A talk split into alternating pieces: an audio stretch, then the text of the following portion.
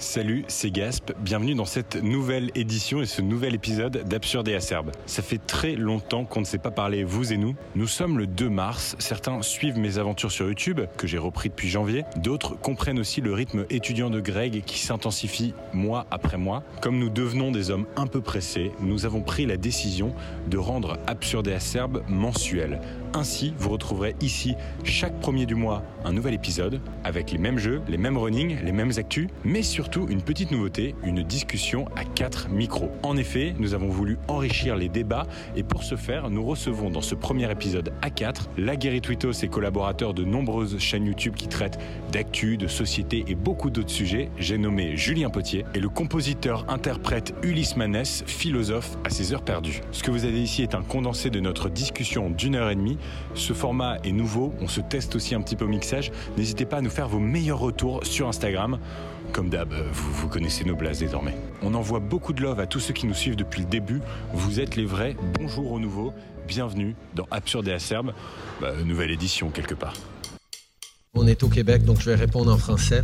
Et maintenant, à Paris Si j'avais un amour absolu du prolétariat, bah, je vais à Palavas. Hein. Vous êtes sérieux là Et j'ai voulu, Mouloud, te faire une surprise. C'est une anaphore. Des youtubeurs viennent au secours du ministre de l'Éducation.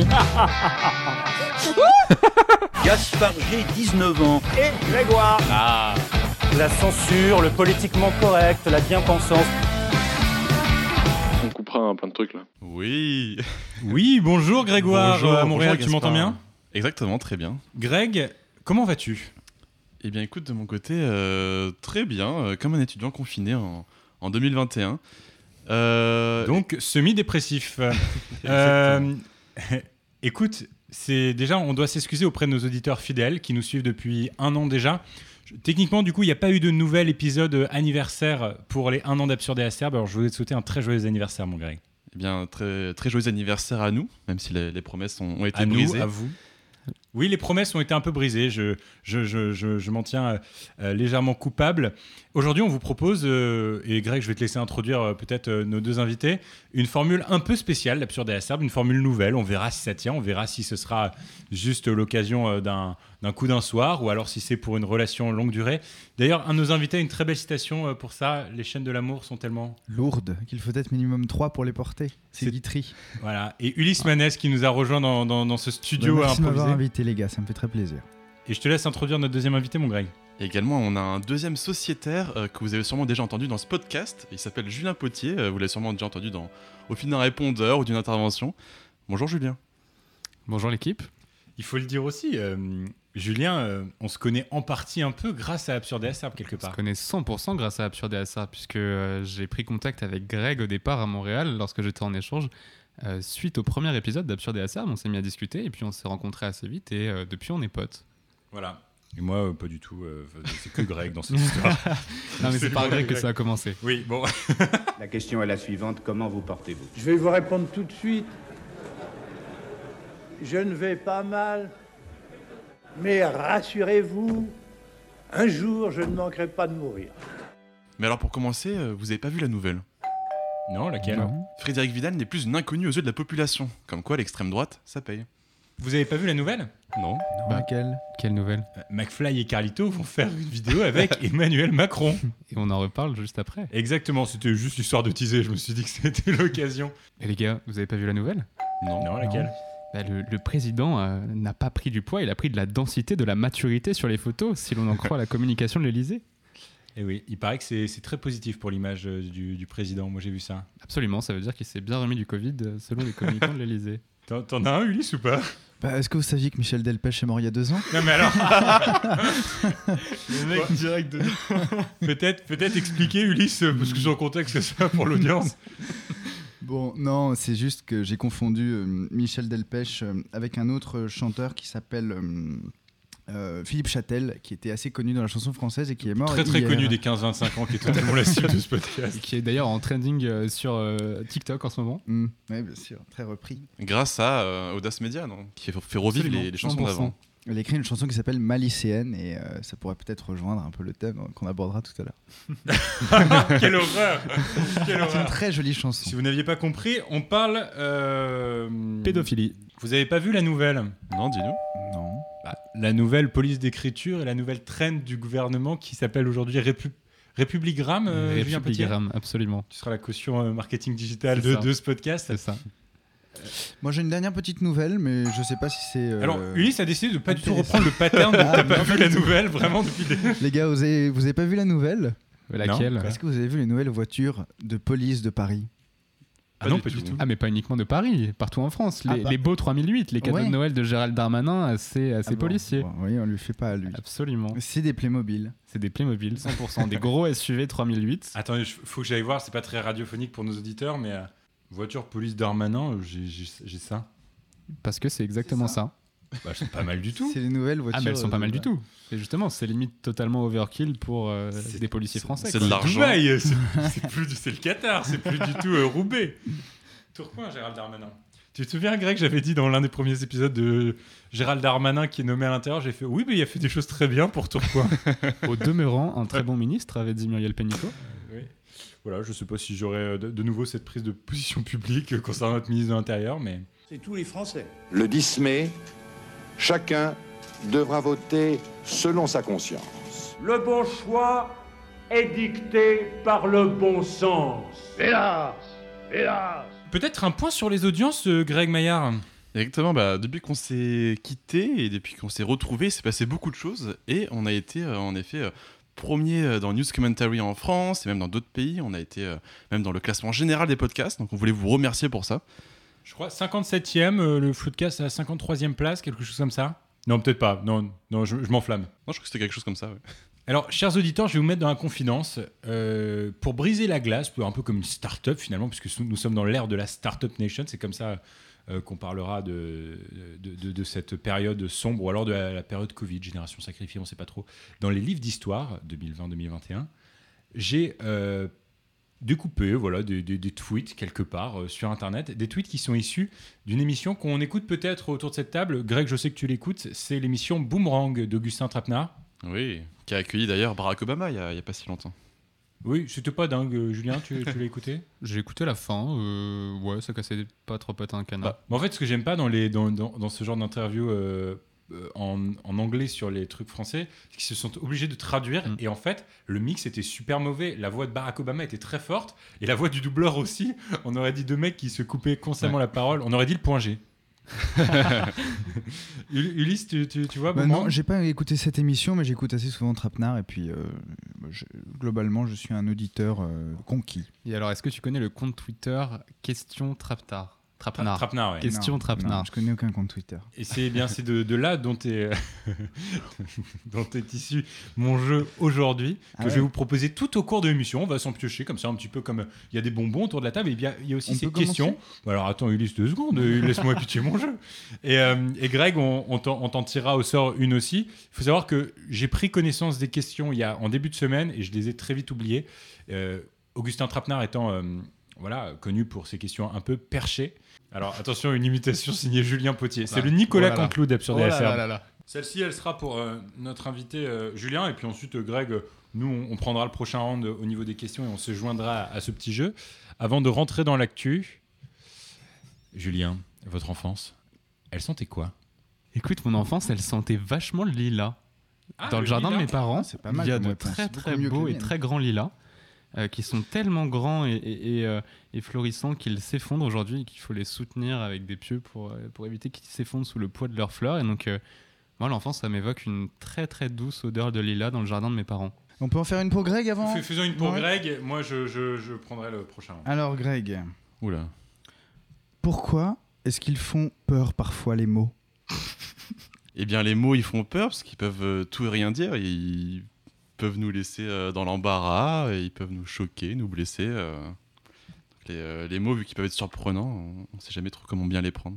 C'est justement la fonction d'Ulysse Maës dans ce podcast, le maître des mots, celui qui choque.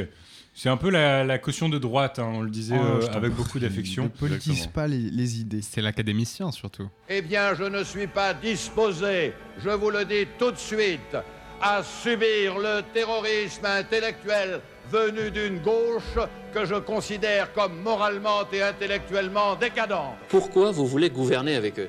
Mais précisément pour les ramener à gauche. Ça va de soi. De quoi va-t-on parler dans ce podcast? Eh bien, euh, pour commencer, je crois, Ulysse, tu as envie de nous parler des dernières accusations qui visent euh, Poivre d'Arvor? Patrick Poivre d'Arvor, euh, Richard Berry, Winston Churchill, euh, voilà. D'accord, c'est un vaste panel. Camoulox. Ensuite, euh, Julien, tu vas rentrer sur un sujet qui te correspond bien. Qui est Euh, 100% absurde et acerbe à la croisée de la politique, de- du numérique, des réseaux sociaux, puisque je vais vous parler des mèmes et de la manière dont les mèmes peuvent être utilisés en communication, en politique et au-delà. Un tour euh, en Amérique du Nord, euh, la nouvelle start-up qui cartonne euh, sur l'audio. Greg, tu nous introduis Clubhouse. Exactement, et qui fait d'ailleurs euh, ces dernières semaines son arrivée en France avec un, un- un bon succès quand même. Et après, je finirai aussi avec une, une recommandation culturelle. On y va? Oui, je, je t'en Allons-y. prie, Ulysse. Bon, alors, est-ce que vous me permettez, euh, les amis, de commencer juste par une petite histoire d'abord, pour introduire un peu le propos? On aime ça. Euh, je vous raconte une histoire assez célèbre qui vient de la Genèse. Et donc il y a une ville. Non, vous allez voir, c'est c'est assez intéressant. Puis je vais vite, euh, je vais pas, en- je vais essayer d'être rapide pour pas embêter le- le- l'auditeur. Il y avait une ville qui s'appelait la ville de Sodome, juste à côté d'une autre ville qui s'appelait la ville de Gomorre. Sodome et Gomorre. Et il se passait des choses là-bas, euh, pas très catholiques, c'est-à-dire Innommables. In- innommables, immorales, abjectes. Et donc euh, il y avait à la fois des crimes, des meurtres, mais aussi des abus sexuels, des, des- des déviances affreuses, etc. Et un jour, Dieu est informé de ce qui se passe dans Sodome et Gomorre. Il est dégoûté, il tient aussi à sa réputation, et donc il décide d'éradiquer la cité. Sauf que... Dur. Sauf que il y a un monsieur qui entend parler de ça, il s'appelle Abraham, et Abraham, il doit peut-être avoir le 06 de Jésus, de Dieu, en tout cas, il va le voir et lui dit "Écoute Dieu, je t'en supplie, tu peux pas éradiquer toute la cité de Sodome et Gomorre au motif que certains déviants feraient des choses horribles. Tout le monde ne mérite pas de mourir. Imagine Dieu, je te trouve 50 justes dans la cité. Juste, c'est-à-dire 50 belles âmes, 50 personnes innocentes. Tu vas pas sacrifier la cité pour ça. Dieu dit ouais, ouais, t'as raison, Abraham, ok, euh, bah, trouve-moi 50 justes dans Sodome et puis j'épargnerai la cité.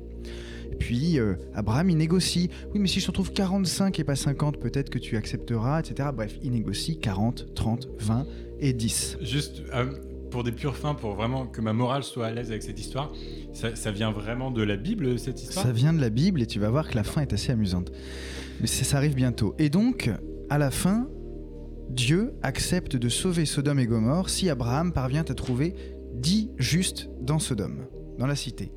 Et il se met en quête. Et là, la Genèse arrête son histoire. On ne sait pas ce qui va se passer. Alors on sait que plus tard dans la Bible, Sodome est bombardé par Dieu et du coup la, la cité disparaît. Attends, il y a juste un espèce de cliffhanger de ouf dans, dans la Bible. Voilà, on ne sait pas si Abraham trouve. Sauf que, et c'est ça, c'est ça que je voulais vous raconter pour amener le sujet de euh, PPDA. Vous allez voir le lien entre Polanski, PPDA et la Genèse. Pour le moment, j'avoue, j'ai un peu de mal. Et vous allez voir que c'est très, c'est très joli en fait.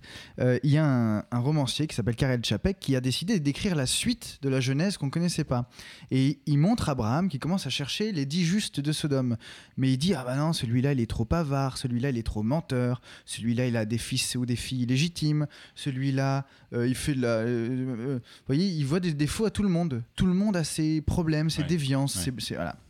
Et donc, à la fin, Abraham constate qu'il n'y a, dans toute la cité des hommes, il n'y a pas dix.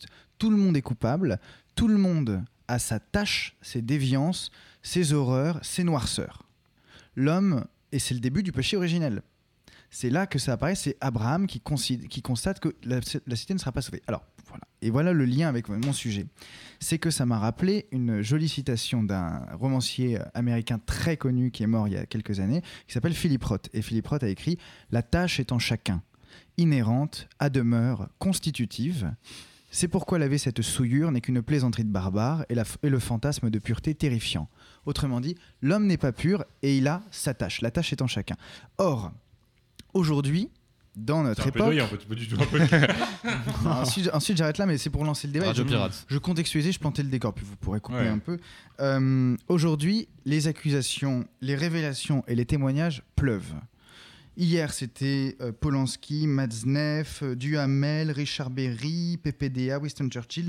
No- Il y a une liste énorme. Roméo Elvis, Sophia Nolin et Marie-Pierre Morin, Woody Allen, François Asselineau, Marilyn Manson, Morandini. Des hommes politiques, des artistes, des youtubeurs, des présentateurs télé. Alors, moi, je vais pas euh, du tout discuter de la culpabilité de ces trucs. Il y a des accusations et il y a des choses qui sont prouvées. Par exemple, on sait que Polanski a, a vraiment fait ce qu'il a fait. Il y a des personnes condamnées également. Il y a des personnes déjà. condamnées et il y a des personnes soupçonnées. Voilà. Mais ce que je veux simplement dire sur ça, Je veux dire, rentrons, dans le- rentrons. Rentrons la déjà un peu dans la conversation, débat, voilà. C'est important. Voilà, ce que je veux simplement dire sur ça, et c'est tout, ouvrir une réflexion, c'est que à chaque fois qu'une nouvelle accusation tombe ou un nouveau témoignage tombe, nous prenons des airs étonnés, comme si nous vivions dans une cité de juste et qu'il y avait quelques déviants de temps en temps. Mais non, ce qu'on sait, c'est que si chacun porte ses noirceurs, comme déjà Abraham l'avait compris, moi je ne suis plus jamais étonné de voir que un artiste, un homme politique, etc., est accusé. Donc moi, ce que je n'aime pas, c'est la- la- l'attitude de stupéfaction naïve et candide en disant comment cet artiste, comment mais euh, Moël Asquale aurait fait ça et puis euh, et puis Duhamel, voilà. Et donc je voulais lancer la, la conversation en disant mais est-ce que vous croyez vraiment que nous sommes entourés d'hommes purs, de justes, et que parfois il y a des déviances. Moi, je suis pas étonné. Je pense que tous les hommes sont globalement déviants et ont leur noirceur. Et quand ils sont exposés publiquement, mais en fait, je vois pas. Et où est-ce que tu veux en venir en Ouais, fait? Ce que ça. tu veux dire, C'est que tu- ce qui te pose problème, c'est la posture de la, nos, nos postures de vierge effarouchée Voilà, qu'on trouve euh, c'est- énormément dans le. C'est une posture de chevalier blanc de la morale. C'est-à-dire qu'il y a une espèce de moralisme là-dedans. En fait, j'ai du mal, j'ai du mal, je vais te couper euh, beaucoup plus tôt que Mm. peut-être, mais euh, j'ai du mal à comprendre le, le- le f- le- la finalité du truc, tu vois. Moi, je comprends ce que Ulysse essaie de dire, c'est qu'en fait, bon, on a tous une part noire, une- on a tous une part de noirceur en nous. Mais moi, ce que je constate un peu dans ta liste que tu as dit, c'est quasiment, quasiment que c'est quasiment que des hommes qui sont les coupables, et même Mhm. c'est toujours des femmes qui sont les victimes. Non, mais moi, j'en- j'entends tout à fait ce que tu as essayé de, de dire parce que je te connais. Maintenant, le... c'est important qu'on qu'on reprécise à nos chers auditeurs, juste euh, parce que voilà, euh, que euh, on condamne. Moi, je n'irai pas toujours dans le discours, tu vois, le discours à double tranchant de Emmanuel Macron m'énerve là-dessus. Le je vous crois, je vous entends. À toutes celles qui, toutes les femmes qui ont témoigné, vous êtes belles. Et qui, d'un autre côté, va continuer À mettre euh, à Darmanin, mettre Darmanin, ouais, bien qui a été accusé et qui Ce machin. qui te pose problème, c'est le double discours, le manque de cohérence. Exactement. Mais en fait, finalement, c'est de la forme. Mais je veux. On va, on va pouvoir continuer de discuter de la forme, puisque c'est de ça dont il est question dans, dans ton, dans ton introduction de sujet. En revanche, il est important que sur le fond, on pose notre ligne morale au moins de groupe, tu vois, Mhm. et qu'on se dise qu'on est d'accord pour dire que les abject. comportements qui ont été jugés et avérés sont abjects, ils ne devraient pas exister. Voilà. Et on est profondément pour le fait que euh, ces femmes aient porté plainte, ou alors ces hommes d'ailleurs, puisque c'est beaucoup moins euh, fréquent, mais ça existe aussi, aient porté plainte pour, euh, pour ce qui leur est arrivé. 100%. Et, que ces hommes doivent être, ces hommes ou c'est pas seulement ces hommes d'ailleurs, c'est c'est- c'est- ces personnes qui ont commis un crime, un délit, doivent être jugées. Bien sûr, à, à partir du moment où on joue avec le feu, il ne faut pas s'étonner d'être brûlé. Et moi, j'ai toujours dit, parce qu'on qu'on considère parfois dans des conversations privées, que j'aurais une sympathie pour ceux qui sont accusés de, de harcèlement, de viol pour des Polanski, pas le moins du monde. Je veux dire, en plus, moi, je suis fils de magistrat, je sais un petit peu euh, aussi, euh, je veux dire, j'ai un peu baigné là-dedans. Euh, je sais l'horreur que ça peut provoquer. Ce que je dis Attends, simplement. c'est- Ouais. quel, quel type d'argument? Là, je, je vais. je Argument d'autorité. Argument d'autorité. Argument d'autorité, hein, c'est ça Bien sûr. Ouais. Non, parce qu'on Ouais. a quand même euh, un disciple de Clément Viktorovitch euh, autour de ce podcast et on l'a tellement Diable. cité la saison dernière avec Greg. C'est vrai. On en reparlera. Non, mais bien sûr, quand on joue avec le feu, il faut pas s'étonner d'être brûlé. Et, j'ai toujours dit que si Polanski, par exemple, parce que c'est le grand sujet, mais enfin, il y en a des, des dizaines d'autres, des noms maintenant, du Hamel, etc., ont péché ou ont fait ce, qui, ce dont ils sont accusés, il est évident qu'ils payent. Mais par ailleurs, pourquoi cet étonnement permanent à chaque fois qu'il y a une nouvelle accusation, en disant mais comment cet homme peut-il faire ça? Alors qu'en fait ils tombent tous donc- comme des mouches Alors, pour essayer de comprendre, qu'est-ce que tu voudrais voir comme, euh, comme réaction euh, dans ce genre de en- situation En fait, ce qui est amusant, c'est quand on discute avec des juristes. Moi, j'ai une famille de juristes et j'ai beaucoup de copains qui sont en droit ou qui sont déjà avocats. Quand on, est une fa- quand on est entouré de juristes, quand on est entouré de lecteurs de romans également, ça c'est assez intéressant, les gens ne sont pas dupes sur l'homme. C'est-à-dire que c'est une banalité de savoir que bah, il y a un tel qui a fait de l'évasion fiscale, il y a un tel qui a été accusé de... Je veux dire, euh, on- tout... je- comment dire ça? Ce qui est étonnant, c'est de voir comment les individus sont toujours scandalisés ou choqués de voir qu'un homme a fait des, des saloperies ou fait des conneries. Et prendre un air d'étonnement. Alors que quand vous discutez avec un juriste, il est blasé. Il trouve ça normal. Bah oui, il y a un mec, il a tripoté sa petite fille, et il y a un mec qui a fait de l'évasion Mais moi, fiscale. je ne vois pas cet mec- étonnement dans, le, dans le débat public. Tu le En vois, vrai, cet si. Dans, les réactions Twitter, tu sais, dans les réactions des journalistes, c'est toujours un scandale, c'est toujours une grande news. espèce en, de. En fait, pour aller dans le sens d'Ulysse, je pense qu'il y a quelque chose euh, de cet ordre-là qui est très lié à- au prestige, à la position d'autorité dans les médias, oui. euh, à la position d'autorité sur le plan politique. Et c'est vrai que euh, les histoires de fesses de la voisine du coin, on s'en contre-tape. Par Mhm. contre, le fait de savoir qu'on est allé cueillir des, euh, des gars de Bruxelles dans ouais. une partouze dans le Nord, là, tout de suite, ça fait du clic et on est absolument choqué de, de savoir que Mais les fait- gens qui sont dans le système. Grégoire, je ne te permets pas de rire. Je ne te permets pas de rire sur ma région natale. Mais vous, vous voyez ce que je veux dire C'est-à-dire que je, je partage euh, un, un point avec Ulysse sur ce point-là, c'est qu'il y a une forme de, de- de posture a priori générale Bien sur sûr. les euh, gens de pouvoir, au sens Alors, très large, qui, euh, qui, qui sont perçus Et ça, a priori comme étant, comme étant euh, absolument Mais blancs et, c'est- et purs. J'irais même un tout petit peu plus loin en disant que je me demande s'il n'y a pas un petit plaisir coupable. On se lèche les babines de savoir que ah, il y en a un nouveau qui vient d'être accusé. Je veux dire, PPDA, jusqu'à maintenant, il était quand même assez insoupçonnable. C'était un gentil présentateur. On n'aurait pas. Mais- Richard Berry, bon. euh, et donc là, on apprend que tous tombent.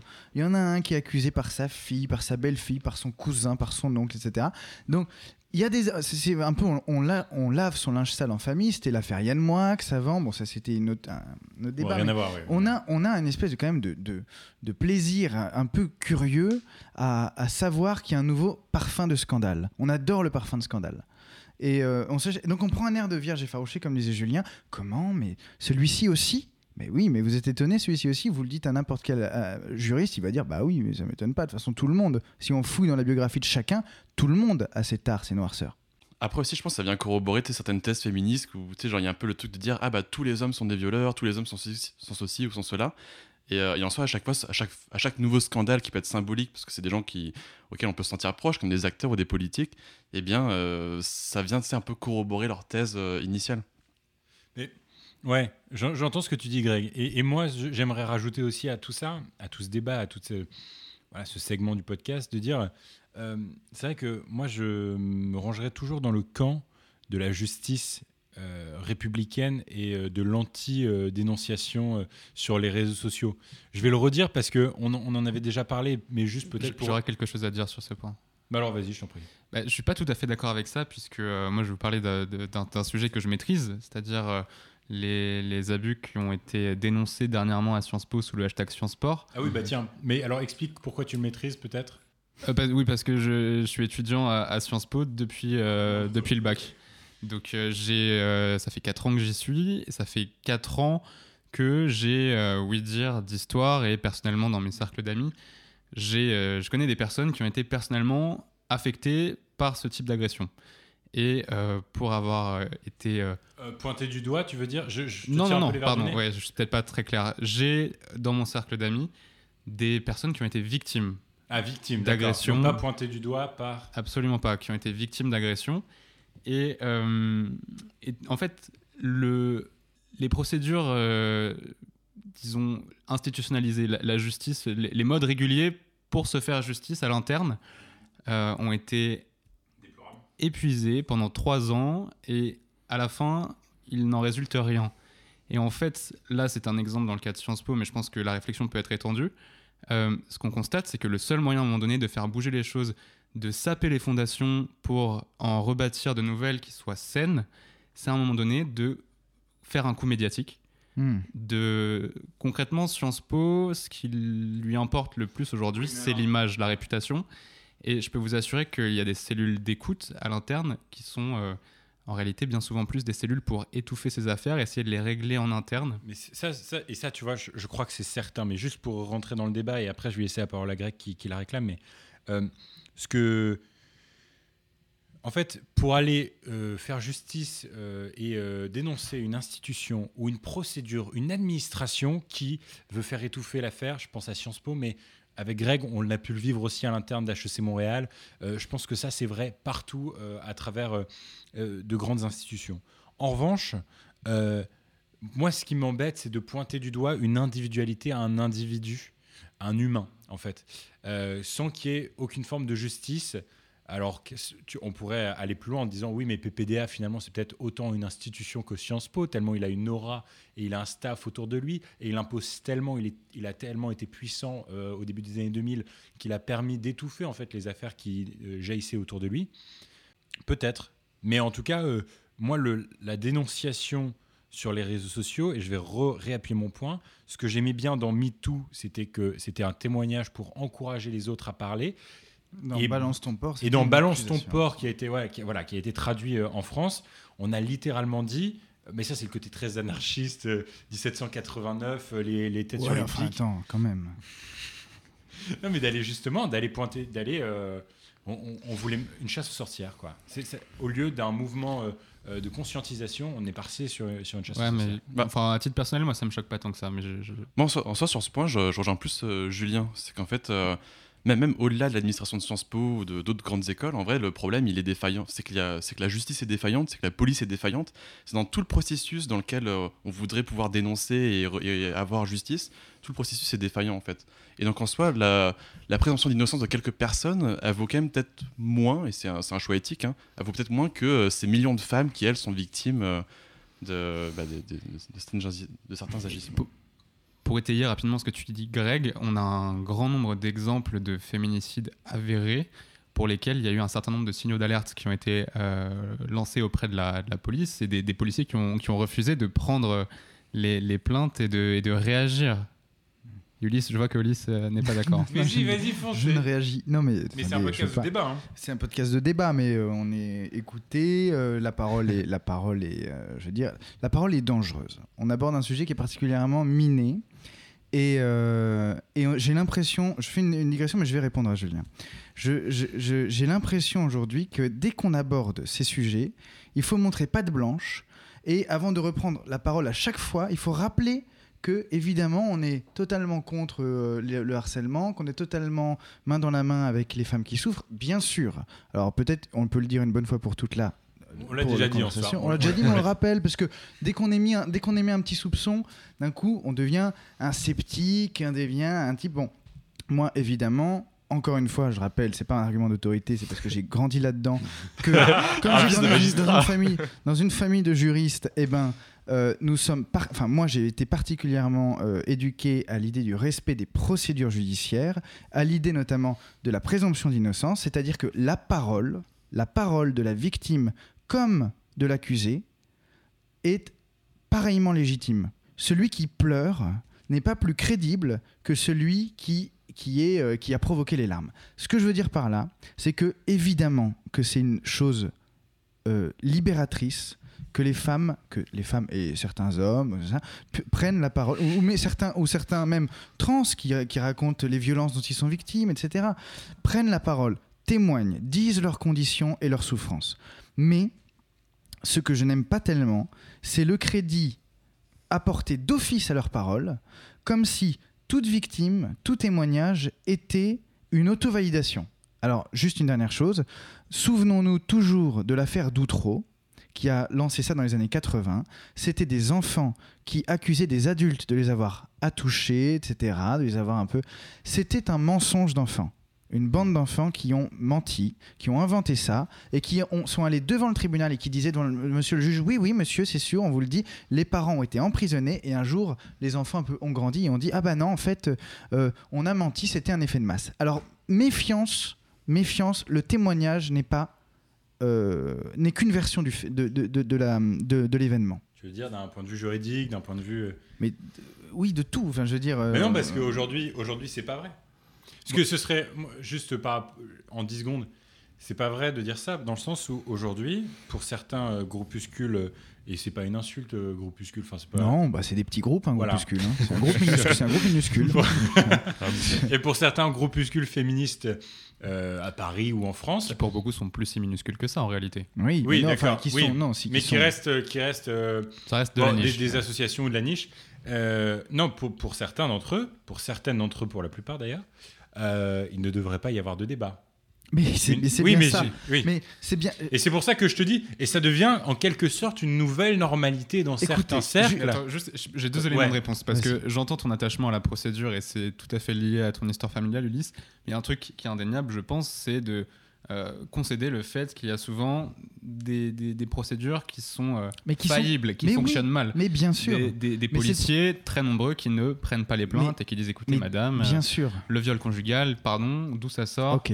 Tu vois. No- Première chose. Et juste deuxième chose, Et évidemment que certains de ces, ces, groupuscules, ceux qui sont les plus engagés, ceux qui sont les plus extrémistes par certains aspects, voudraient que l'accusation publique fasse autorité et qu'elle mette fin au débat. Mhm. Sauf que si on prend un peu de recul, effectivement, la justice reste forte et euh, il y a des outils pour se défendre face aux accusations médiatiques. Et ensuite, dans la liste de prénoms que tu as dit euh, au tout début de, de ton intervention, c'est vrai qu'il y a peu de gens en fait, qui ont été jugés, ou même qu'on fait face à un juge, ou qu'on fait, fait face à la police. Et, euh, et pourtant, c'est quand même des gens qui ont subi un peu un jugement populaire dans lequel euh, bah, le- leur activité, en tout cas, a été bouleversée. Oui, euh, ce qui ce qui n'a pas empêché certains en plus d'avoir euh, d'être césarisés. Donc on est bien d'accord pour Exactement. dire que même, même les, même les, les coupables euh, s'en sortent parfois très bien. Là-dessus, je suis d'accord. hein. La justice, c'est le contradictoire. C'est le coupable a le droit d'avoir un avocat et il a le droit d'avoir une défense et de faire appel. Donc tant qu'on préserve ces principes démocratiques de défense et de lenteur euh, de l'ana- de l'analyse, de, de la conversation et de la, de- de la- de- de- du débat et de l'opposition, eh bien, on reste dans un système démocratique. Sinon, on vire dans la logique totalitaire de l'accusation. Tiens, allégeons un petit peu le débat, allons un peu plus du côté. Est-ce qu'on qu'on ferait pas une petite question trapnard là pour. euh, pour Ben, se c'est ce que j'allais, c'est ce que j'allais proposer. Tiens, posez-moi, posez-moi une, euh, chers amis. En imitant Trapenard, c'est c'est ce qui importe. Oh là Tu veux L'abandon. Dites-moi, euh, Gaspard G. Oui. Qu'est-ce qui nous menace en fin de compte? À l'islamo-gauchisme. non, évidemment. Euh, J'irai pas sur. C'est l'heure des pros ici. Oui, c'est Pascal Pro au téléphone. Bonjour à tous. Non, mais de manière générale, ce serait euh, l'obscurantisme. Euh, le fait de. Non, mais c'est vrai, aujourd'hui, à, la fois euh, chez les jeunes, euh, euh, parfois on, on devient un peu abruti par, euh, par ce qu'on consomme. Non, et puis aussi dans, dans l'obscurantisme de manière générale, je, je réponds hyper prom je, je me rends compte. Tu réponds prom mais c'est intelligent, c'est bien. Moi, je dirais c'est l'identitarisme qui nous menace. Parce que c'est une forme. C'est vraiment l'heure de Mec, encore plus. Je suis encore plus premier degré que toi. La, la roue Je veux pas qu'on en fasse une deuxième de question. On en fait une deuxième et je la pose à Ulysse Manès pour qu'il se, rach- pour qu'il se rachète une image euh, aux yeux de nos. C'est l'heure de se J'ai dit repentir. n'importe quoi sur le soutif et ensuite, euh, je on va me fort pour- La dernière fois que l'absurde s'est invité dans votre vie, Ulysse Manès, c'était quand? Écoutez. Ces euh, 30 dernières minutes. C'était, ce matin. euh, c'était ce matin. J'ai vu une espèce de gros fauteuil en cuir dans la rue et je me suis dit que j'allais le ramener chez moi. Et, euh, donc euh, le problème c'est qu'il rentrait pas. J'habite au sixième étage dans un dans un immeuble assez exigu et il rentrait pas dans l'ascenseur donc j'ai dû le porter. Il m'est tombé dessus et à la fin j'ai essayé de le faire rentrer dans ma dans mon appartement. La, porte était trop petite donc j'ai j'ai tabassé le, le fauteuil pour qu'il rentre. Il a fait une énorme traînée de boue affreuse sur mon mur blanc. Et à la fin, il était, il était dégueulasse. Je m'en suis rendu compte quand il était au milieu de mon salon. Et donc, je, je fais, ma mère m'a dit balance-le par la fenêtre. Euh, c'est qu'il y a des bagnoles par, euh, en dessous. Donc, euh, je, le, je le descendrai demain, peut-être, ce soir, euh, en pleine nuit. Julien, qu'est-ce que ça veut dire être libre pour vous? Pour, pour moi, la, la liberté, c'est la possibilité de jouir de son temps comme on l'entend. Ah, je suis absolument d'accord. Oh, je, je suis assez d'accord avec. ouais. euh, J'aurais probablement accès aussi là-dessus. Et donc, par extension, puisque sur ce plan-là, la question euh, est souvent celle de l'argent.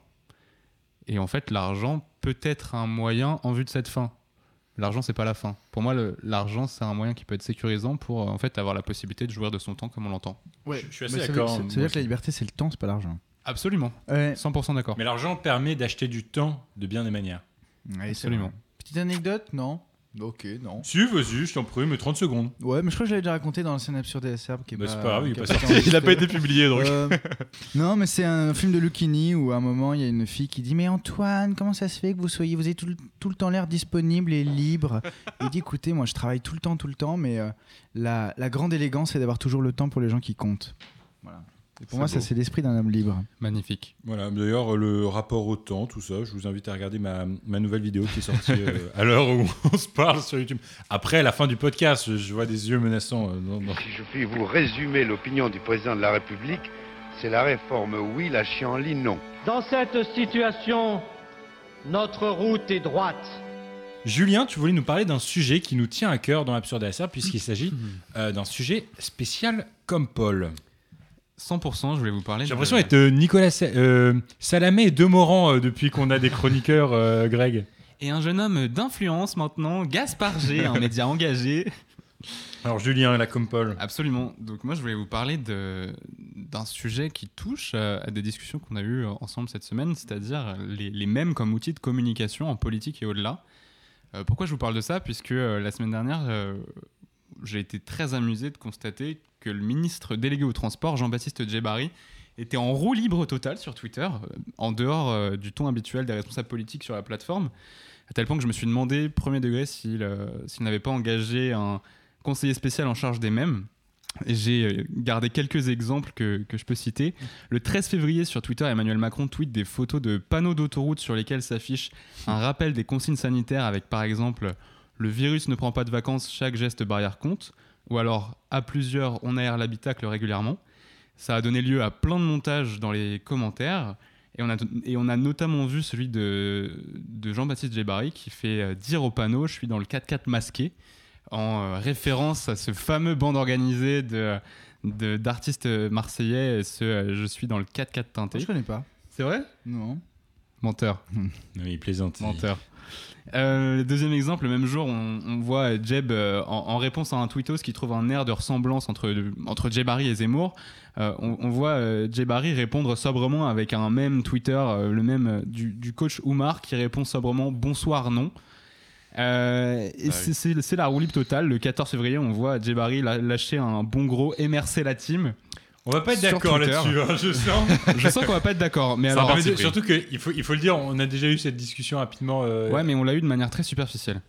Ah. Alors, message privé. j'en viens à la question centrale. Est-ce que le mème peut s'imposer comme un outil de communication incontournable, que ce soit en politique ou même bien au-delà?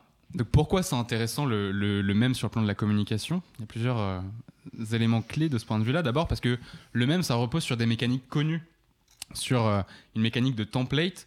Euh, vous connaissez tous ce, ce template de Drake euh, dégoûté, puis Drake euh, qui s'enjaille totalement, et donc ça permet de mettre en, en relation deux, deux- une forme d'antithèse. Tu vois de quoi on parle, Ulysse? Oui, oui, un petit peu, vaguement. 100%. Je- Où tu sais, il y a aussi ce bonhomme. Il y a aussi ce bonhomme qui sue à l'idée de devoir choisir un bouton sur lequel euh, il va appuyer. Et donc l'idée, c'est qu'à chaque fois, on adapte le même en euh, mettant, euh, en mettant son, son texte en fonction du sujet qui, qui nous importe. Oui, d'ailleurs, il y avait cette euh, belle série euh, de mm, BuzzFeed euh, aux États-Unis où c'était euh, I, accidentally beca- become ou became, Became a meme. Ouais. Pour tous Mm. ceux qui l'ont pas vu. Et, euh, moi, ça me fait penser à un autre truc. que je- Excuse-moi, je te Ouais, ouais, ouais. C'était une série, euh, c'est une teen série. Moi, je l'ai vu passer. Je regarde pas de série, mais ça, je, je l'ai vu. C'est très court. Ça s'appelle Stalk. Et on voit, c'est un truc, c'est un truc français, une série française de, quelques- de geek. Mhm. Et à un moment, on voit que euh, le même est une espèce de, de truc un peu vérolé qui peut faire passer, qui peut permettre d'avoir accès à- pour, les, pour les hackers à- au téléphone facilement. Parce que le même est le truc le plus viral désormais sur les réseaux. On se partage un même quand on est dans une, dans une université. Toute le, voilà. Bah, tu, tu, euh, viens sur mon terrain, puisque c'est exactement là où je voulais en venir.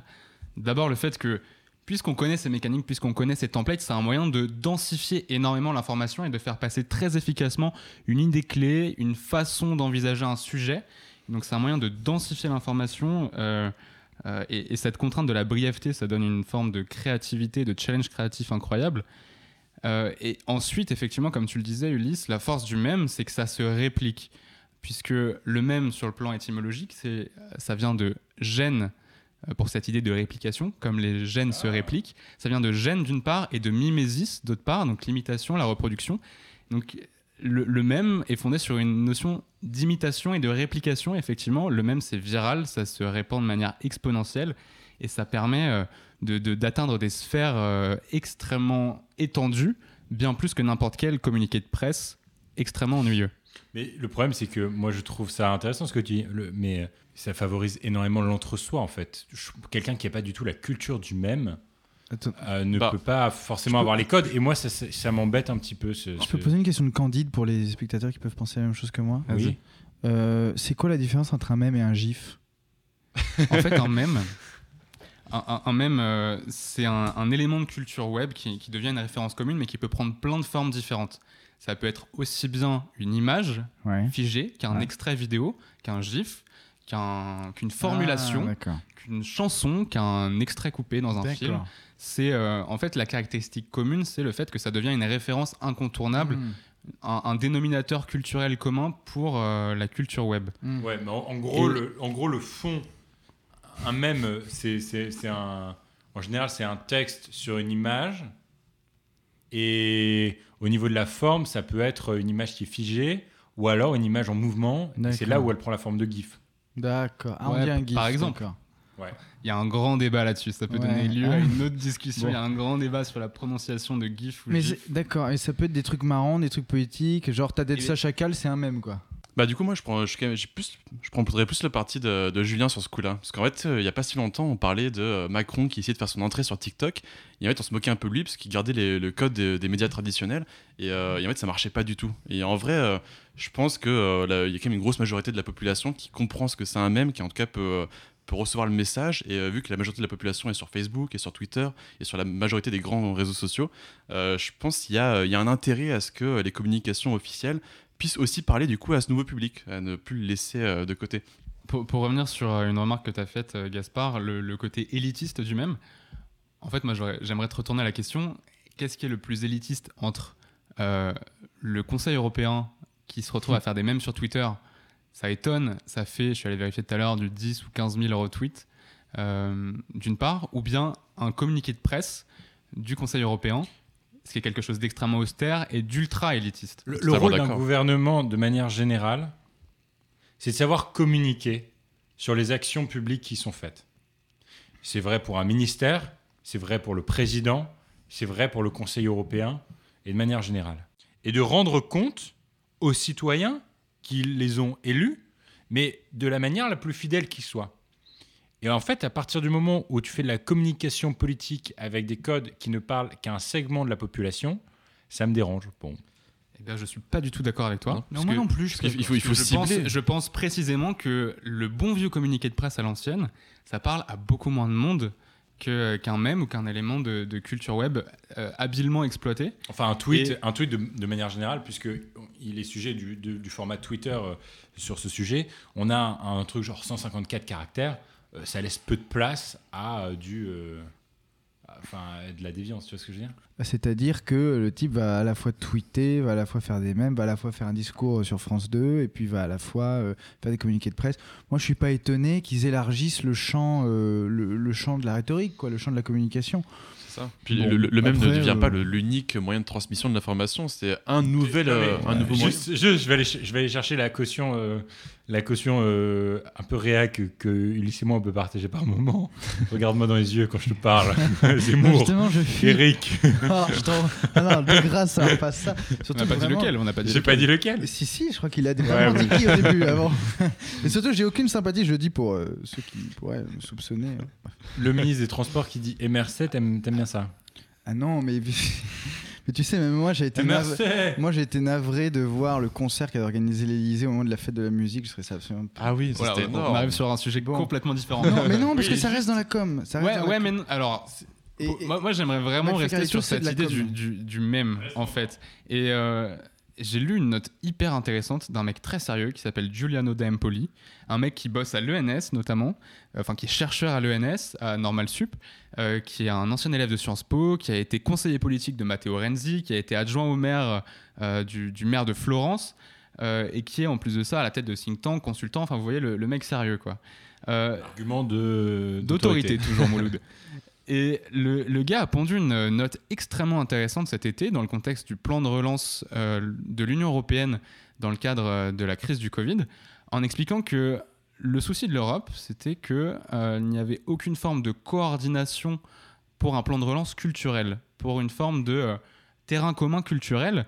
Et il fait un certain nombre de propositions dans cette, euh, dans cette note, et notamment une proposition qui consisterait à créer une forme d'usine à même européenne.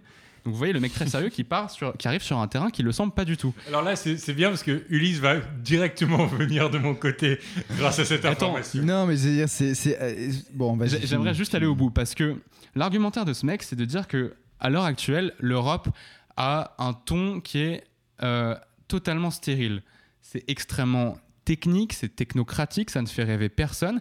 Et les personnes qui parlent le mieux de l'Europe depuis des années, ce sont les personnes qui sont opposées à l'Europe et qui sont capables de développer une forme de discours Ça, c'est vrai. spectacle vrai. en opposition à ce qu'incarne l'Europe. Et le problème, c'est que l'Europe ne fait pas rêver et n'est pas en capacité de formuler un contre-discours à cette espèce de discours spectacle, ce discours carnaval des personnes qui sont opposées à l'Europe. Et donc, euh, son idée consisterait à développer un, un nouveau terrain de discours et d'expression pour euh, euh, bon, c'est- c'est- élargir le spectre au-delà des non-initiés. C'est ouais, c'est vraiment le bateau cool, mais on continue à. à- à- L'orchestre doit jouer encore, quoi. C'est le Titanic. sur, la question, sur la question de l'Europe, oui. Mais pour terminer sur Non, un non, autre exemple, Des mèmes. On va sauver l'Europe par des mèmes, l'enfer. Non mais. Vas-y, finis. La dernière Pour- solution. Pour terminer sur un autre exemple, une cellule de communication des, des, des, euh, des équipes qui sont assez développées, qui ont pour mission de traduire le langage technocratique des, du personnel politique taïwanais de manière à le rendre viral sur Internet et qui ont pour mission de le traduire sous forme de mèmes. Donc d'extraits vidéo, euh, de- de- d'images avec une tournure humoristique, un ton sarcastique qui est caractéristique du mème et du langage Twitter. Et ça marche. Ça marche, ça devient viral et c'est quelque chose qui pèse lourd dans la, la lutte euh, politique et rhétorique contre, contre la Chine. En plus, ça m'étonne pas du tout que ça marche. Parce que je veux dire, c'était le, le truc est lancé, les gens ne sont pas dupes. hein. S'ils commencent à faire des usines à même, d'ailleurs, même le, même le titre est drôle, euh, c'est que ça fonctionne. hein. Il y a eu des études de terrain, bon, c'est pas étonnant du tout. Ce qui est assez amusant, c'est qu'une commissions européennes, hop, il y a quelques décrets, euh, nouveaux trucs. Vous allez faire comment? Vous allez faire un petit mème pour que les gens puissent avoir leur petite Non, bouillabaisse de. Décentrons pas le, le débat sur l'UE parce que c'est pas l'objet. L'objet, c'est surtout de dire que le même en communication politique, c'est quelque chose qui monte. On le voit. Et, et tu citais tout à l'heure, Gaspard, euh, cette campagne de, de com sur Insta avec euh, un tweetos qui a détourné le truc, qui a créé un site qui permet de générer des images Republigram. Vous l'avez sûrement vu parce que je, je sais même pas euh, si c'était bien pitché, mais voilà, c'est. euh, tu peux réexpliquer éventuellement. Bah, simplement, on a vu apparaître là, il y a courant, courant février, une euh, campagne de com sur l'Insta d'Emmanuel Macron avec euh, quelques photos euh, ultra mises en scène de lui dans le bureau de l'Elysée et euh, dans chaque cas un verbe d'action à l'infinitif dans une police très droite suivi de, euh, du reste de la phrase avec euh, une, la une pièce. écriture manuscrite. Et donc vous voyez en grand aérer la pièce, Ouais. porter un masque, se laver les mains et ainsi de suite. Et ça a vachement fait rire sur, sur Twitter et il y a eu énormément de détournements à tel point qu'on euh, a vu apparaître très rapidement un générateur de ce, type d'image. Et là où je veux en venir, c'est que est-ce que c'était délibéré ou pas de l'Elysée Point d'interrogation. Toujours est-il qu'on a vu Thibaut Kézergue, qui est un gars qui vient du marketing, qui a bossé sur la campagne de Macron en 2017 sur des aspects très shady de la com et du marketing, euh, reprendre euh, un extrait média, je crois que c'était C'est à vous, il parlait justement de ces détournements et du fait que cette opération de com faisait vachement parler. Il a repris cet extrait média en mettant simplement un emoji flèche en plein milieu de la cible. Donc peut-être était-ce délibéré. Je pense que c'est certainement le cas. Mais en quoi ça aide le Là- message là, sur ce point-là, du gouvernement? Je comprends pas. en sur fait. ce point-là, je trouve que c'est très creux. Oui, La ça question- n'aide en fait, rien. la ça question- fait parler, en d'accord, fait- mais on- n'a pas davantage envie de respecter euh, les gestes promus par Emmanuel Macron dans cette campagne de même. Bah, je pense que c'est, euh, c'est c'est aussi une question de, de visibilité, mais on- par exemple, le fait que, euh, que Macron puisse faire un concours d'anecdotes avec McFly et Carlito, euh, peut-être que le message il passe pas plus, mais, euh, mais c'est, au, au moins il y a un message qui est, qui est entendu à la fin. Puis après, comment toucher des, enfants, euh, des jeunes euh, En fait, je pense que c'est une question de ciblage. Euh, la, campagne en question, peut-être qu'elle vient pas nous toucher nous, peut-être qu'elle vient pas toucher des gens plus vieux qui sont sont- pas forcément sur les réseaux, mais ça peut venir toucher d'autres personnes. Après aussi, on a, un stade de, la pandémie où, le message, il, est, plus forcément. il faut qu'il soit encore présent, mais faut pas forcément qu'il soit compris. genre. Ouais, mais parce que là, ça fait un petit peu. Si jamais ça a été voulu de la part de, de, la com de l'Élysée, cette reprise et cette parodie euh, du même, euh, à part euh, de la visibilité dans le débat public pour Emmanuel Macron, enfin, je vois, je vois, je vois pas la stratégie derrière. En fait, moi, ça me fait penser à, une chose, le même. En fait, là, ce que, ce que vous décrivez sur ces grosses lettres aérées, etc., c'est, mais on, ne suis pas le premier à le dire, c'est une espèce d'infantilisme grotesque ou d'infantilisation grotesque avec des espèces de caractères. Pour moi, ça me fait penser au moi sans tabac. Euh, J'arrête de fumer. Les gens qui parlent à la première personne. D'ailleurs, il y a eu un très, très bel euh, truc de, de Raphaël Enthoven il y a un ou deux ans sur, sur euh, RTL, je crois, où il parlait de ça. Il parlait de l'infantilisation et de ces espèces de slogans qui parlait à notre place. Et, euh, et ça me fait aussi penser à, à ces trucs dans le métro où il y a des dessins de petits lapins où ils disaient ne mets pas tes doigts entre les portes, tu vas te pincer. C'est que des espèces de coups. Ouais, sauf que ça, c'était pour les enfants, Serge Le Lapin. Oui, mais je veux dire, euh, j'entends bien, mais je- précisément, on s'adresse à nous comme à des enfants, c'est-à-dire avec des mots d'ordre simples. Si je peux me permettre, je pense que c'est pas du tout l'objet de. Bah de écoute, moi, moi quand... bah si, le même là, le aéré. Non, mais là, euh, là, là, on est sur un cas particulier. Et en fait, malgré eux, c'est devenu un mème. C'est devenu un mème parce que, Ah oui. de manière populaire, ça a été repris et détourné. Au départ, ça ne l'était pas. Ouais, moi je sais pas quoi penser de ça en fait. Mais Pour ça, seulement euh, pour revenir sur un point, sur euh, la question de l'efficacité et de la pertinence de ce genre d'usage. En fait, je, je- loin de moi l'idée de dire que c'est bien hein, que les choses euh, avancent dans ce sens-là. Euh, ma seule, ma seule euh, idée, c'est de dire que c'est quelque chose qui monte, qui est efficace. On voit que les groupes euh, militants sur le plan politique constituent eux-mêmes des usines, à, des usines à même. Vous voyez en France les insoumis, par exemple, qui sont très bons sur ce terrain-là, Ouais. comme sur l'ensemble du terrain de la, de la communication numérique. Et aux États-Unis, on a vu apparaître un truc pour la campagne présidentielle qui vient de se terminer, un, projet des républicains opposés à Trump, un truc qui s'appelait euh, le Lincoln Project. Et en fait, l'essentiel de leur action était de produire des contre-éléments de discours sur les réseaux sociaux face aux, euh, aux Trumpistes ultra mobilisés justement sur le terrain des mêmes. Et ils produisaient en fait des contre-éléments de discours en prenant les mêmes codes, les codes de la dérision, les codes du même, etc. Et ça occupe le terrain. Et donc, en fin de compte, sur cette question des mêmes, il y a je pense qu'on peut les catégoriser en, euh, deux branches. Il y aurait d'une part les mêmes qui sont un moyen en vue d'une fin, et typiquement, euh, euh, c'est l'exemple des Taïwanais. C'est un moyen en vue d'une fin. À côté de ça, effectivement, quand on voit Jay Barry lâcher des MRC la team juste pour avoir l'air cool, là c'est juste une fin, ça mène à rien et c'est absurde. D'ailleurs, je suis désolé, je sais que tu avais envie de terminer sur ton truc, mais moi j'ai envie qu'on parle deux secondes de ce truc du ministère des Sports que je vais introduire rapidement, qui est, on a le ministère des Sports qui a employé probablement un CM qui est en roue libre sur Twitter.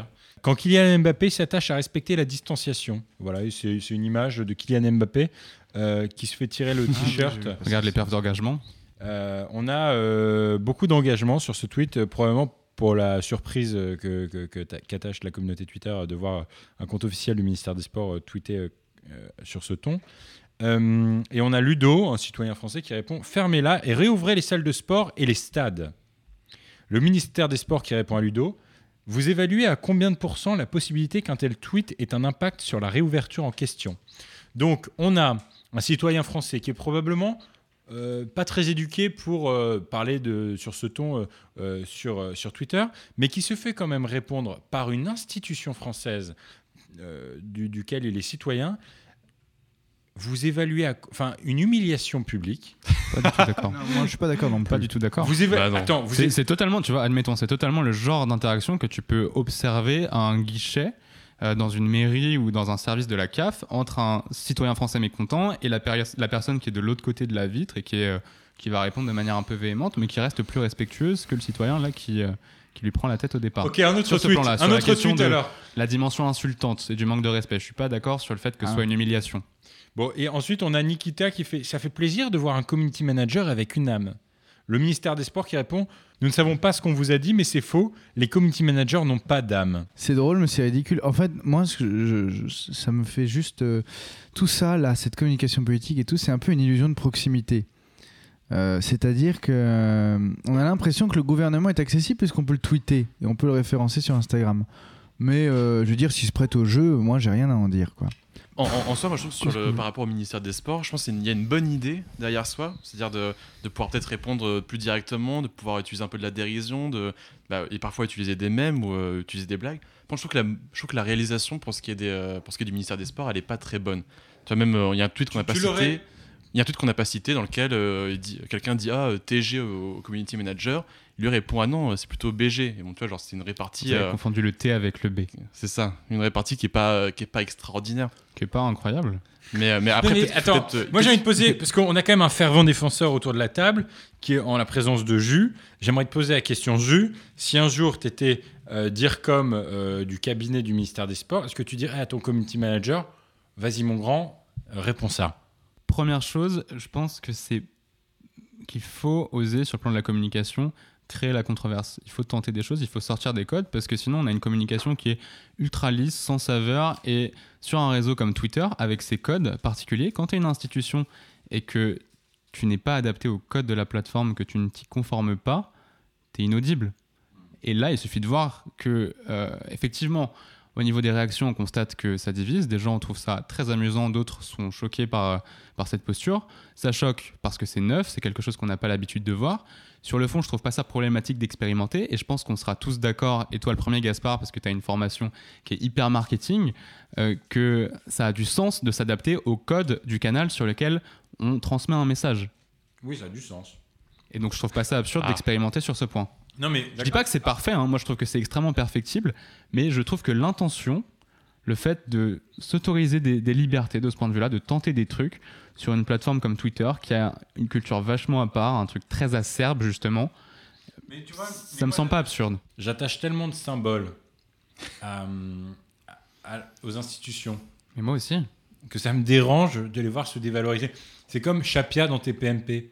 Je m'en réjouis pas. Marlène Chapia. Chiappa. Chiappa. Pardon, euh, Chiappa.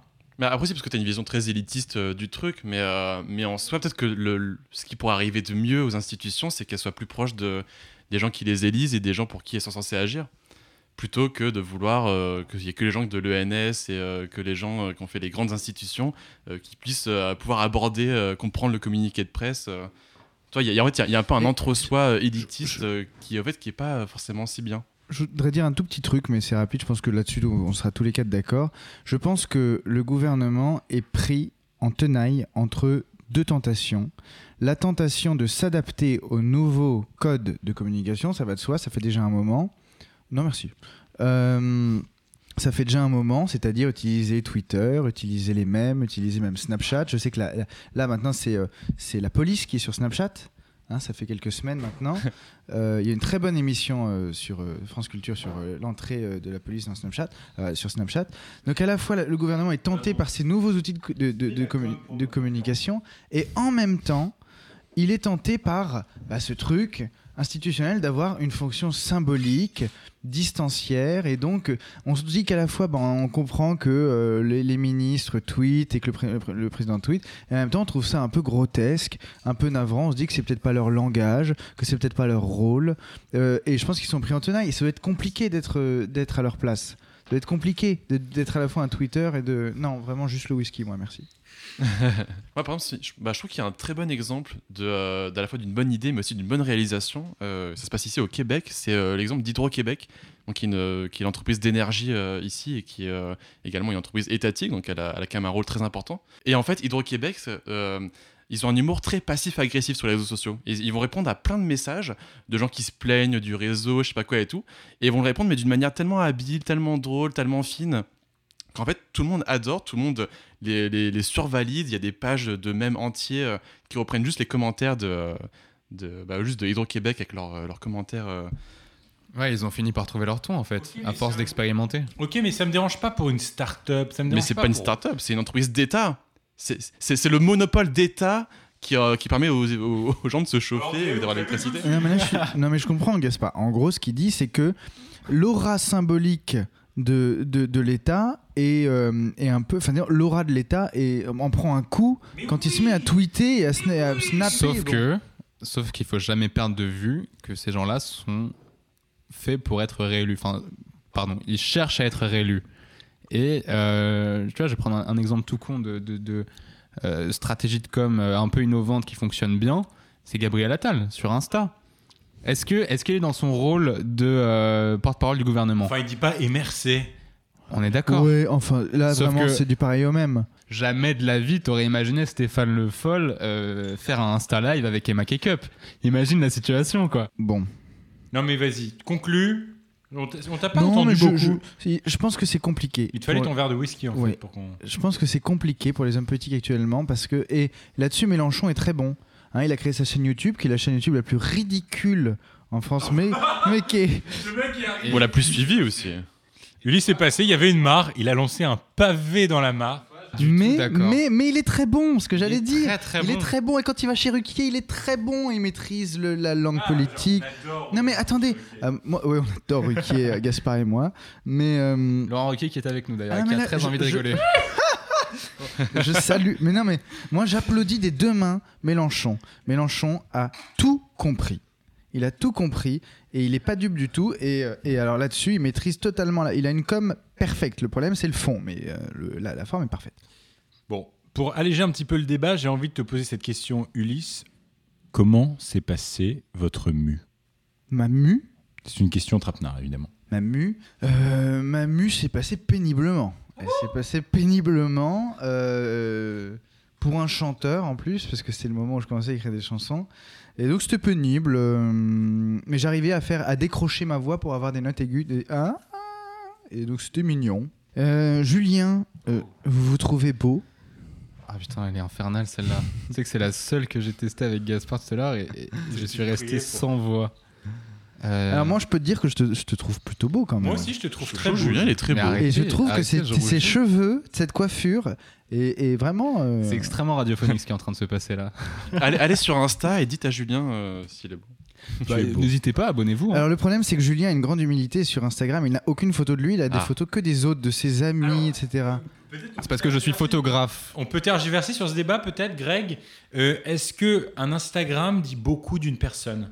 Ça peut. Ça peut. Bah, en fait, bah, en fait, euh, si l'Instagram est très. euh, déjà, si l'Instagram, tu vois, il y a, en gros, il y a ton Instagram, par exemple, Gaspard, où on voit constamment ta, ta gueule. Et après, il y a, il y a Instagram plutôt de Julien. Ou- ou- Non, mais après, il y a, y a Julien, on ne le voit pas, du dire. tout. C'est plutôt les autres, c'est plutôt les paysages.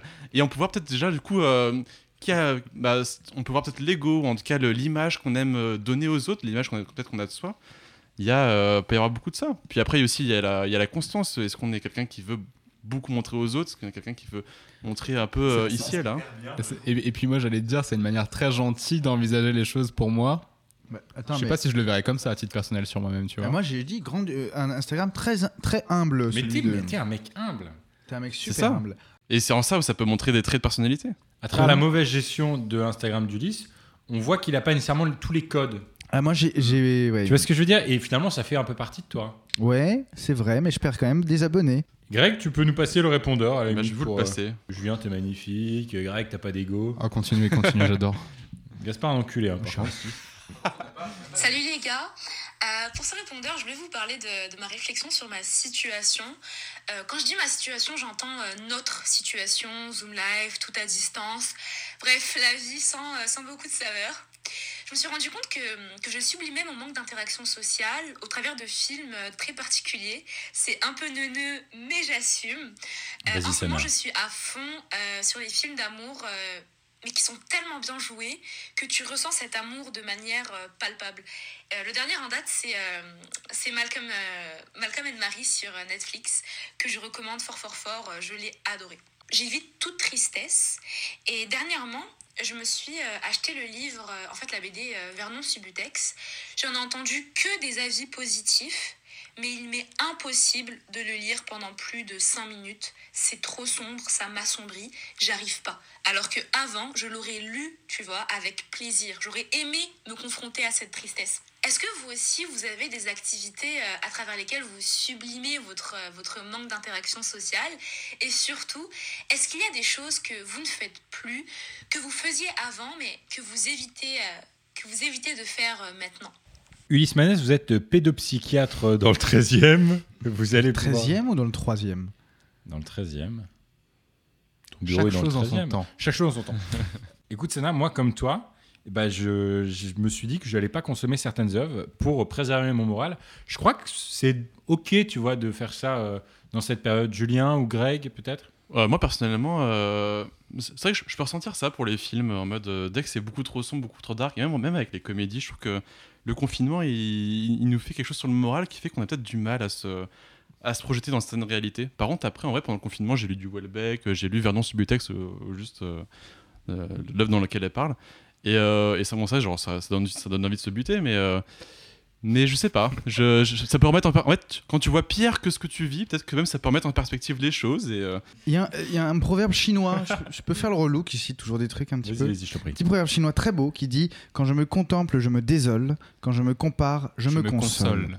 Moi, j'ai regardé tout Woody Allen pendant le confinement. Et ça a été une sublimation géniale. Il y a eu plus de 40 films et j'ai été ébloui tous les soirs avec ma mère et mon frère. On se regardait un Woody Allen et, euh, vraiment, c'était très bien, c'était très chouette.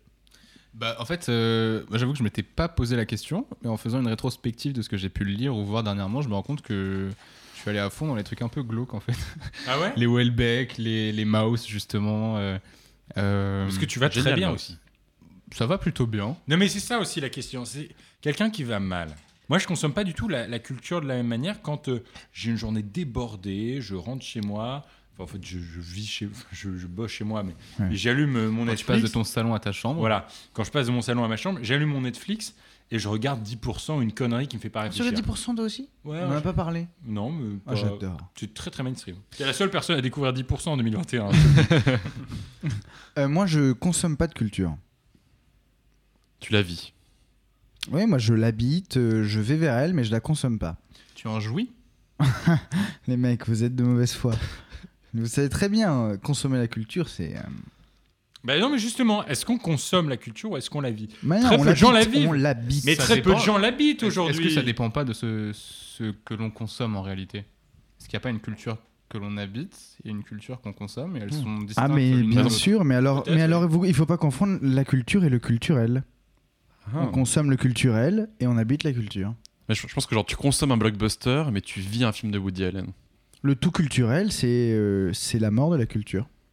C'est quelque chose qui est démocratisé, qui est populaire, qui est facile. C'est le prêt à penser, le prêt à manger et le prêt à consommer. Parler de McFly et Carlito ici, non? Moi, je pense que la culture demande un effort et que précisément le confinement était, était en quelque sorte une. euh, bref. Le mec, c'est auto Sans conviction. je suis auto-soulé. Allez. Nous ne voulons rien instrumentaliser, mais nous ne voulions pas nous cacher. Et puis vous l'avez compris, c'est du sérieux. Je vais te parler, avec- euh, je vais te la faire avec un accent polonais. Grégoire, est-ce que vous vous êtes beaucoup caché pour pleurer? Bah, je pense que je cache mes émotions beaucoup de base, donc j'ai pas forcément besoin de me cacher euh, physiquement parce que moralement je, je suis déjà un peu caché. Quoi. Est-ce que tu es de ces gens qui pleurent à l'intérieur Parce Euh, que je me reconnais là-dedans personnellement. Ah, toi, tu pleures beaucoup de l'intérieur Bah là, pour le coup, on- on- Sa- Sana parlait de dépression. euh, je, pense, je pense que Sana aura, aura déjà coupé pour ne pas C'est consommer vraiment- ça, mais. euh, Je pense que je me suis Ouais. reconnu dedans vachement. De toute façon, ce podcast n'est plus du tout un podcast d'actualité depuis un moment. Euh, J'ai envie de partager ça avec Greg, avec nos auditeurs et avec nos deux compères euh, qui sont euh, en face de moi. Un des moments les plus forts qu'on a vécu dans notre amitié, Greg, c'est quand une de nos meilleures amies, et tu vois très bien qui, Marie pour la citer en face de vous, a quitté Montréal. Je suis descendu, moi je me suis effondré, j'étais en sanglots comme un gamin qui avait, enfin voilà, je, je pleurais, je pleurais, je pleurais. Et toi, tu m'as donné une espèce de tape dans le dos. On est allé prendre un Starbucks et je sentais que tu faisais pas le fiero non plus.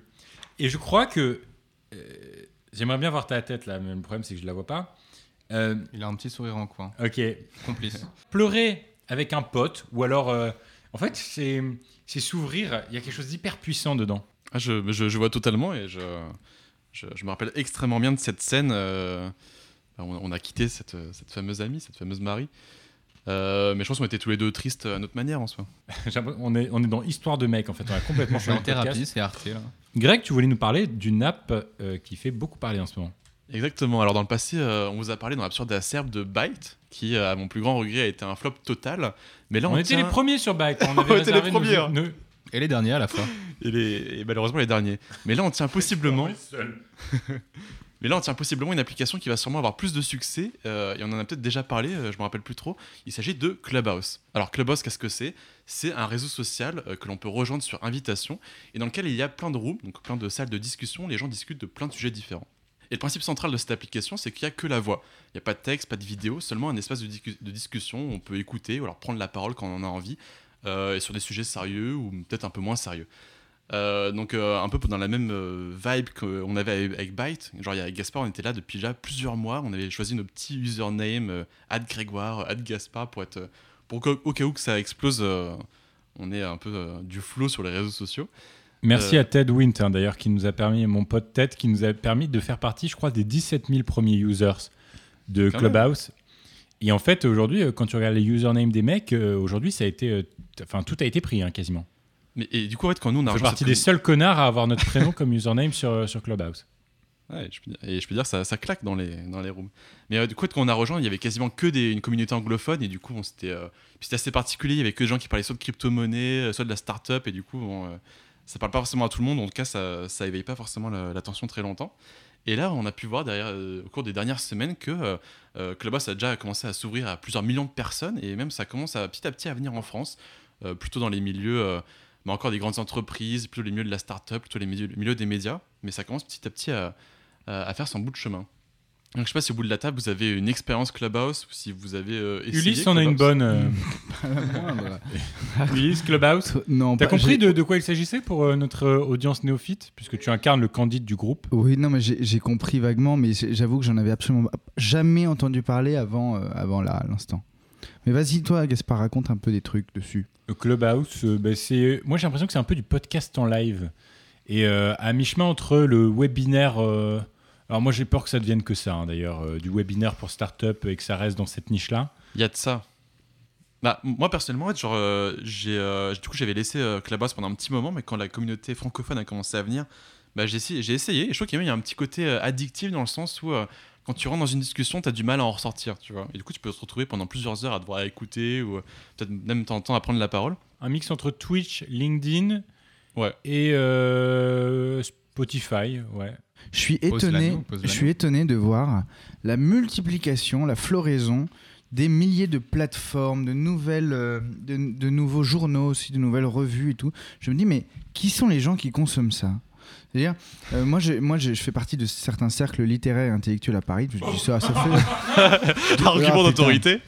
C'est à sans prétention. Je Alors, passe du attendez. temps au café de Flore. Pardonnez-moi, je, je la refais parce que c'est vrai que ça faisait très précieux. C'est que j'ai eu la chance de rencontrer certains écrivains, machin, qui m'ont dit ah bah viens, on peut euh, à certaines soirées, on discute. Bon, et donc il y en a plein qui veulent refonder des journaux, des vieilles revues sur l'Europe, etc. Et, je, et donc il y a des nouveaux podcasts qui sortent en permanence sur Clubhouse. Moi, j'avais jamais entendu parler de ça. Alors vous avez l'air de Parce dire que que c'est extrêmement nouveau Twitch, aussi, etc., euh, c'est un public.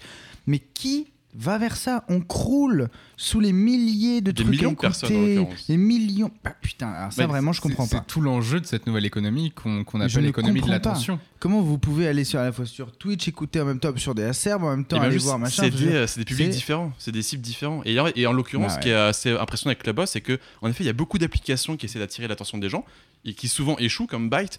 Mais là, en soi, Clubhouse, il y a peut-être une lueur d'espoir, comme quoi ça serait peut-être une- un nouvel espace de discussion qui euh, aurait une grosse, euh, bah, une grosse communauté. Quoi. Moi j'ai l'impression qu'il n'y a plus que ça, des espaces de discussion. Il n'y a plus que ça. Moi, Mais- moi, je suis pas tout à fait d'accord sur le fait euh, de comparer euh, Clubhouse au podcast, euh, dans la mesure où euh, un podcast, ce qui est très intéressant, c'est que souvent c'est un peu écrit avant, et c'est surtout énormément écrit après. Il y a une euh, phase d'édition, de montage qui permet d'élaguer complètement et de euh, densifier le propos, ce que je trouve extrêmement intéressant. Et sur Clubhouse, c'est pas du tout le cas. Euh, moi, j'ai découvert en réalité Clubhouse au cours des dix derniers jours là, et, c'est très intéressant. Souvent, on a des gens voilà, qui sont qualifiés dans leur domaine, euh, qui s'expriment. Le souci, c'est que je trouve que les moments de flottement sont assez courants et qu'une discussion d'une heure pourrait être rendue tout aussi intéressante et avoir une valeur ajoutée beaucoup plus forte si elle était condensée en 15 minutes sous la forme d'un podcast, par exemple. Ça, c'est vrai. Mais contre, ce que, ce que peut rajouter Clubhouse, c'est le, le lien humain réel qui existe après ça. Parce que quand tu as discuté avec une personne pendant une heure, euh, bah, même si c'était à la base un inconnu euh, sur une plateforme que même tu jamais entendu avant ou quoi que ce soit, bah, quand tu as quand même discuté avec une heure avec une personne, tu as quand même créé un lien beaucoup plus fort que quand tu as échangé 2-3 tweets avec quelqu'un euh, qui lui aussi était un inconnu. Mais, mais contre, c'est vrai que moi, j'utilisais- j'utilise plus comme une- un truc de podcast ou un peu une, une radio libre antenne que tu peux mettre dans le fond, que tu peux écouter et tout, avec cette, bah, cette fonctionnalité assez folle de pouvoir interagir dans la discussion un peu quand tu veux. Et Greg, tu nous parlais aussi d'un d'un truc. Euh, tu as tweeté euh, là-dessus récemment sur Clubhouse, un truc un peu ASMR pour s'endormir? Exactement. Et là, peut-être que, euh, peut que Ulysse euh, apprécierait peut-être plus ce côté de Clubhouse. Ah, moi, J'adore la SMR. Ah oui, bah alors attends, vous allez Ah. vous entendre. Vas-y, Greg. Bien parfait. Parce qu'en fait, du coup, il y a, bon, en vrai, il y a plein de rooms qui peuvent, euh, qui peuvent apparaître, enfin, plein de. Tu sais, là, je parlais plutôt de milieu de la start-up ou du milieu de la crypto-monnaie qui sont très présents. Mais du coup, tu as aussi des, par exemple, des scènes de, des scènes de stand-up où tu as des gens qui, tour à tour, vont euh, faire leur petit numéro. euh, ça- jamais essayé, mais Jamel Debbouze est sur. Clubhouse. Jamel Debbouze, ouais, j'étais dans une room avec lui l'autre fois, c'était euh, marrant. J'ai pas parlé avec lui, mais. Mais, mais contre, il y a, y a des, vu que c'est un peu nouveau, as quand même, euh, tu peux avoir un rapport proche avec des personnalités publiques. Euh, mais également, du coup, peut-être ce qui pourrait intéresser Ulysse, c'est tu as, des, salles de discussion où les gens euh, bah, jouent leurs morceaux un à un, chacun enjoy un peu la, la musique de l'autre. Et moi, j'étais tombé sur un truc assez un peu niché où c'était avant de dormir, euh, les gens chuchotaient dans le micro euh, pour se donner la parole. Et après, chacun euh, jouait un peu une chanson douce, un peu au piano, à la guitare. Et les gens s'endormaient avec ça. Ulysse Manès, vous pensez quoi de, de cette nouvelle tendance? Euh, Ah, excusez-moi. En fait, d'ailleurs, d'ailleurs, en fait, vous voyez, je trouve que c'est plutôt des bonnes initiatives. Mais toi, Je- tu mets trop de, tu mets trop de. Je trouve que c'est plutôt des bonnes initiatives. Je pense que c'est plutôt bien qu'on varie le plus possible. Vous ne savez pas du tout chuchoter en fait. Justement, cher ami, moi j'écoute de la SMR tous les soirs pour m'endormir. Et je peux vous dire que quand quelqu'un parle comme ça, ça m'endort beaucoup moins que quand quelqu'un parle avec un petit peu de timbre également. Et je vais vous dire un dernier truc. Je vais faire un truc d'élitisme, mais je m'en fous. Vous écoutez France Culture la nuit, c'est pareil. Les mecs qui parlent comme ça, ils disent Alors écoutez, donc vous avez lu le dernier essai de Schopenhauer, enfin la dernière interprétation. Et ben moi, ça m'endort pareillement et je ne comprends pas. En plus, c'est toujours des applications à télécharger, donc ça bouffe de l'espace à fond. Moi, je suis un peu sceptique. Mais, mais, mais c'est bien, Greg, merci de m'avoir parlé et j'irai euh, écouter ça et puis je ferai un. Et puis, il y a, il y a France Culture, il y a une super émission si vous voulez vous endormir. C'est Tintin. C'est Tintin. Euh, France Culture qui lit Tintin. Ah bon? Oui, c'est vachement bien. C'est nouveau ça Ah ouais, non, mais j'écoute de temps en temps. Alors là, les gens qui étaient en train de s'endormir sur Absurde ça font Oh putain, mais qu'est-ce qui se passe? Tintin. Non, mais c'est vachement bien. Et c'est euh, Tintin narré euh, euh, en livre audio, quoi. Je savais pas que c'était possible, mais c'est. Narré, c'est son de famille? Ça a l'air mignon. En fait, Tintin est devenu une œuvre de fiction tellement grande et tellement euh, dingue que. euh, Que les gens la connaissent déjà en soi, ils veulent juste la redécouvrir Ouais, avec un nouveau c'est la moyen. redécouvrir, exactement. Mhm. Oh, Greg, tu m'ôtes les, les mots, les mots de la bouche. Moi, j'ai juste une interrogation sur Clubhouse. Ouais. Oui. Mon interrogation personnelle, c'est de savoir si c'est pas juste une bulle. Pour deux raisons. D'abord, parce que c'est une application qui a aucun modèle économique à l'heure actuelle. Oh. Euh, et on peut même voir une forme de conflit d'intérêt entre. Geneviève de Fontenay. Quoi? Tu réagis comme une grand-mère, quoi. Ah Geneviève de Fontenay est avec nous ce soir.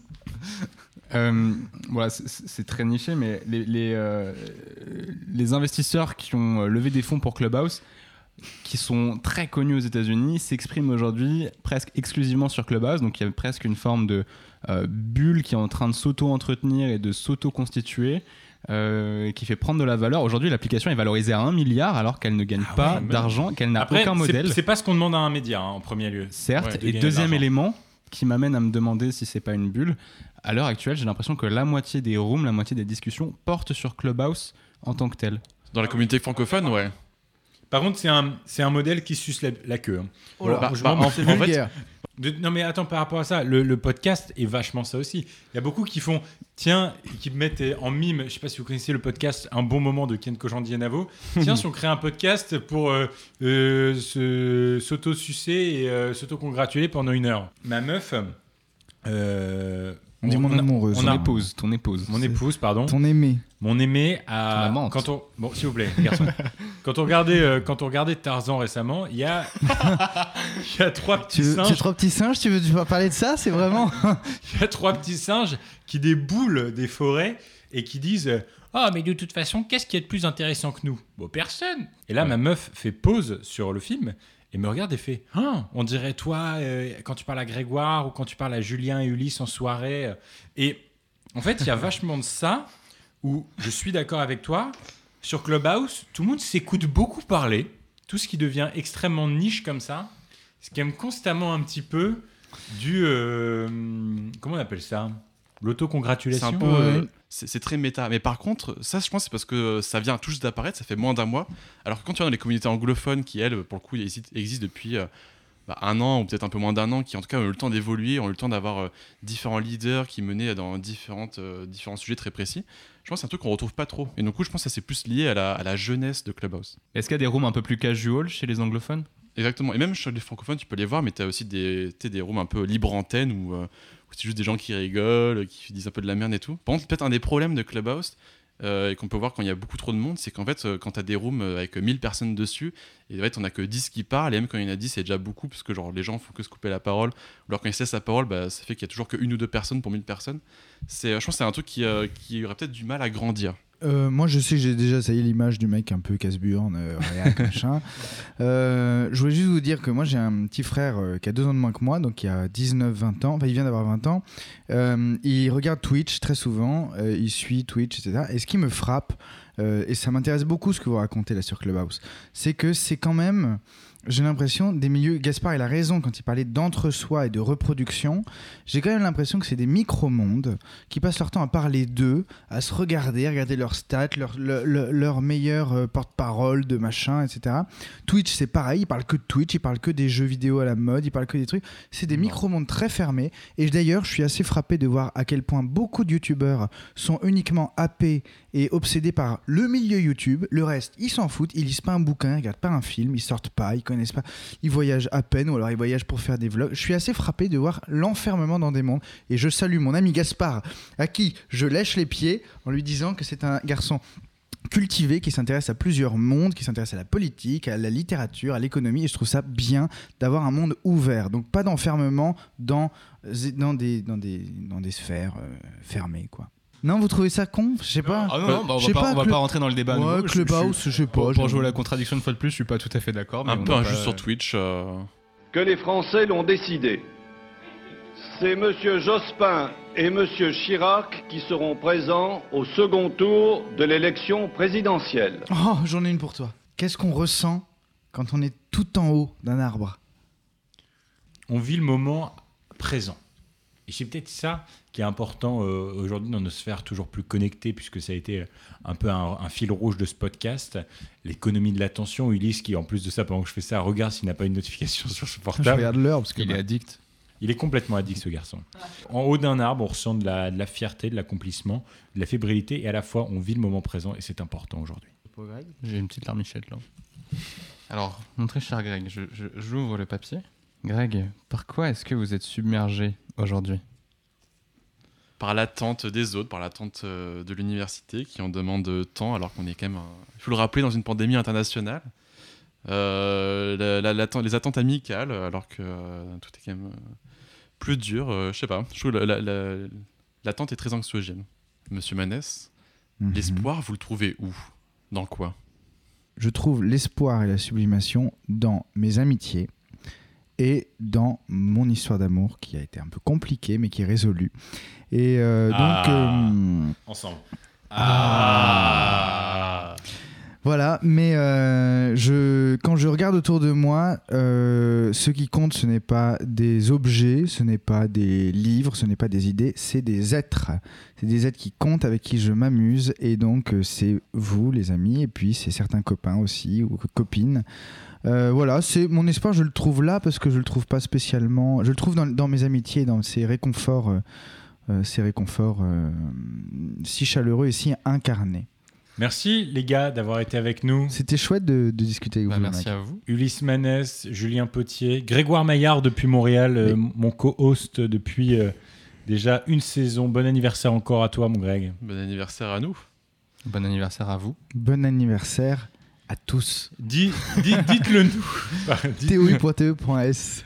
Dites-nous euh, par, d'une manière ou d'une autre si vous avez apprécié cet échange à 4. Pour nous, c'était important de redynamiser, de porter ces chaînes à 4. Très intéressant, très joyeux. Euh, on, vous invite, on vous invite également à euh, nous laisser un message sur le répondeur de l'émission. Comme ça, on pourra peut-être euh, à quatre euh, cogiter sur vos questionnements de la vie, sur vos recommandations, sur, sur vos questions. Exactement. Pas sur, euh, n'hésitez pas sur Instagram, arrobase, euh, Gaspard underscore Arrobase Grégoire-du-bas MLD. Et on rejoint également nos deux compères, Julien Potier sans Z, mais juste avec un E à la fin.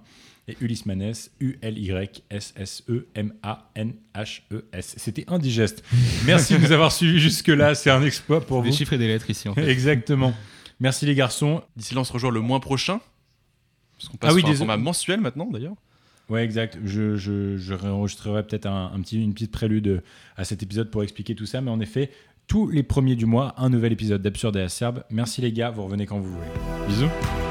Amour, désir, plaisir, règle d'or des trois R Qui encore et toujours nous donne ce drôle d'air Amour, désir, plaisir, règle d'or des trois R Qui encore et toujours nous donne ce drôle d'air.